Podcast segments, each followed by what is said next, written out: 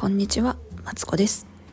人生ずっと伸びしろしかないということで、ここでは私が日々気づいたことをベラベラベラベラと話しています。今日は、えー今年1年を振り返る質問、ありがとうと言いたい人はということで話したいと思います。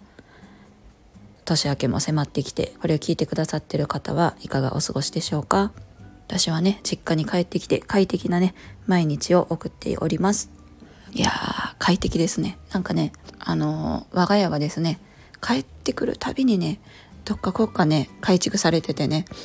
そうそうそう、まあ、DIY 含めていろいろあるんですけど、なんかね、だんだん快適になってきてますね。自分が住んでた時はもうこの家ありえへんとか思って、はよ引っ越せへんのかなとか本気で思ってたんですけど、なんか改めてね、こう改築されている姿を見るとね、親は気に入ってるんやなとか思ったりするんですけど、でね、今日はね、あのーありがとうと言いたい人ということで、せっかくね、家の話出たんでね、両親にね、ありがとうって言うてみようかなって思います。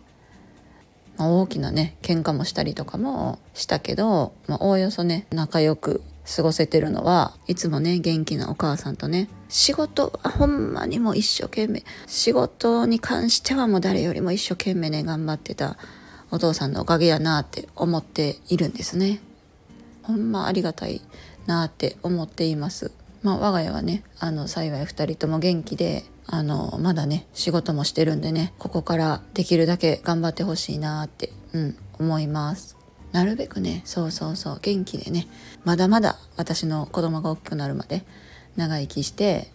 いろんなところ連れてってあげたいなって思いますね。というわけで今日は今年1年を振り返る質問ありがとうと言いたい人は誰ですか？ということでですね